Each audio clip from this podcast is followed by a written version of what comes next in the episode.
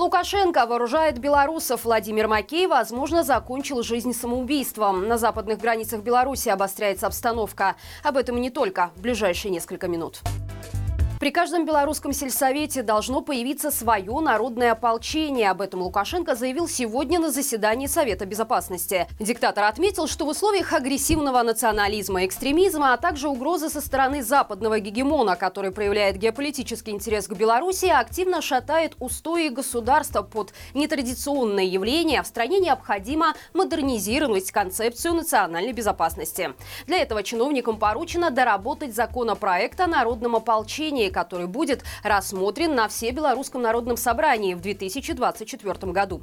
По мнению Лукашенко, каждый гражданин Беларуси обязан научиться владеть оружием, чтобы в случае необходимости суметь защитить свой дом и даже страну. Вероятно, у нелегитимного имеются далеко идущие планы на народное ополчение, поскольку, по его словам, в случае военных действий такие отряды могут уйти в партизаны. Отметим, что ранее диктатор высказывался о возможности наращивания армии до полумиллиона человек при необходимости условиях войны. Бывший глава белорусского МИД Владимир Макеев мог покончить с собой. Такую информацию получило издание «Наша Нива» от четырех не связанных между собой источников. Те же данные со ссылкой на анонимов накануне озвучил и Байпол. На возможное самоубийство Макея указывают и ряд косвенных признаков. Так, 26 ноября агентство «Белта» выложило сообщение, в котором не было ни типичной для официального стиля формулы «скоропостижно скончался», ни других типичных фраз для такого случая, вроде «умер после продолжительной болезни» болезни. Обращала внимание также то, что госсми долго не имели указания о тоне и характере освещения смерти Макея. Так, в СБ «Беларусь сегодня» вечером той субботы об этом не было практически ничего.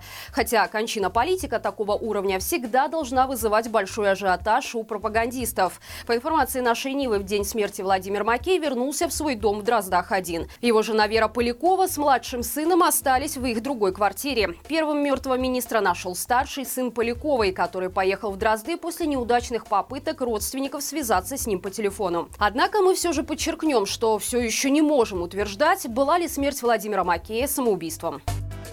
Напряженная обстановка на западных границах Беларуси усиливается после того, как польские власти закрыли пункты пропуска Брузги и Бобровники, а также объявили о скорой возможности закрытия пункта Тересполь. Официальный Минск пошел на дальнейшее обострение ситуации. Как стало известно, с 18 февраля пограничники не пропускают грузовики из Польши и фуры на польских номерах через переходы со стороны Литвы и Латвии. При этом сложившейся ситуации госпропаганда обвиняет исключительно соседей. По заявлениям провластных СМИ, поляки массово желают сбежать из своей страны в Беларусь и штурмуют границу. Однако статистические данные говорят об обратном. В разгар миграционного кризиса, спровоцированного нелегитимной властью, на территорию Евросоюза через нашу страну пытались попасть тысячи нелегальных мигрантов из стран Ближнего Востока и Африки. На данный момент эксперты оценивают возможность полного закрытия границы как маловероятную. Тем не менее, специалисты отмечают, что ситуация развивается динамично. И такой сценарий возможен в случае, если Лукашенко Лукашенко вновь пропустит российские войска через территорию Беларуси. В Минске на торги выставлена трехкомнатная квартира Сергея и Светланы Тихановских. Информация о продаже имущества, принадлежащего политзаключенному блогеру, появилась на сайте аукциона «Белюр Обеспечение». Как следует из описания лота, жилье на проспекте Независимости выставлено за долги по цене ниже рыночной.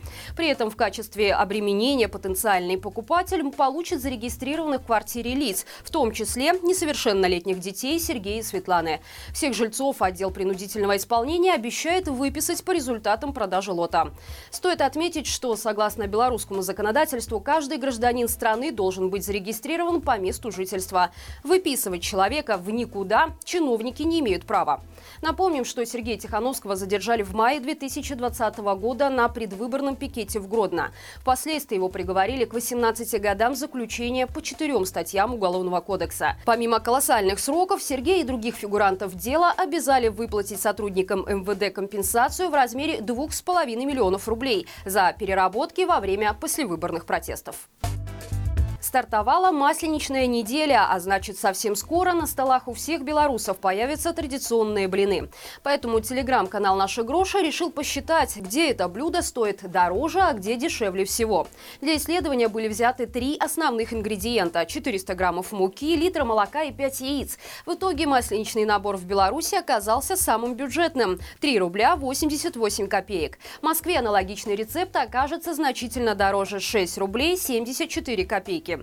Затратнее всего печь блины в Объединенных Арабских Эмиратах.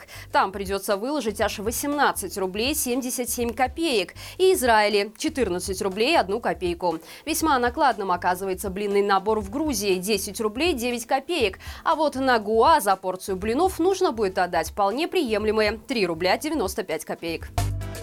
И это все на сегодня. После просмотра новостей предлагаю вашему вниманию новый выпуск «Народ спросит», в котором обсудили с экспертами, закроет ли Евросоюз границу с Беларусью, в чем разногласия между Поздняком и Тихановской, и получится ли снизить инфляцию в Беларуси. Не забывайте также подписываться и ставить лайки под нашими видео. До встречи завтра и живи Беларусь!